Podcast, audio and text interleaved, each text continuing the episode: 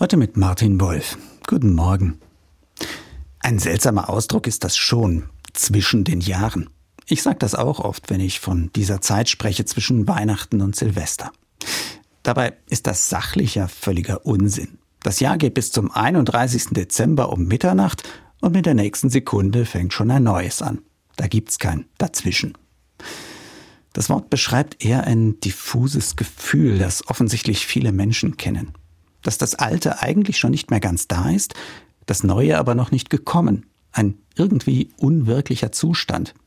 Einen, den man sonst vielleicht von wichtigen Einschnitten im Leben kennt. Wenn ein Mensch für immer weg ist, das Leben ohne ihn sich aber noch nicht neu sortiert hat. Wenn ein jahrelanges Studium zu Ende geht, der erste Job aber noch nicht begonnen hat. In so einem Dazwischen, da wird zurückgeschaut und Bilanz gezogen. Aber Zugleich blicke ich da ja auch schon nach vorne, mal sorgenvoll, mal voller Vorfreude und Zuversicht.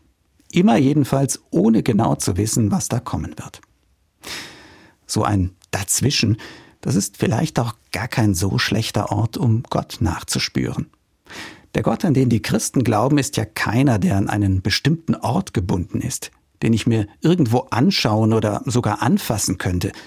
Dieser Gott hat kein Heiligtum und auch keine Kirche oder Kathedrale, wo er auf jeden Fall zu finden wäre. Es ist ein Gott dazwischen. Einer, der sich finden lässt bei einem Winterspaziergang in der Natur. In einer Musik, die mich tief im Innern berührt.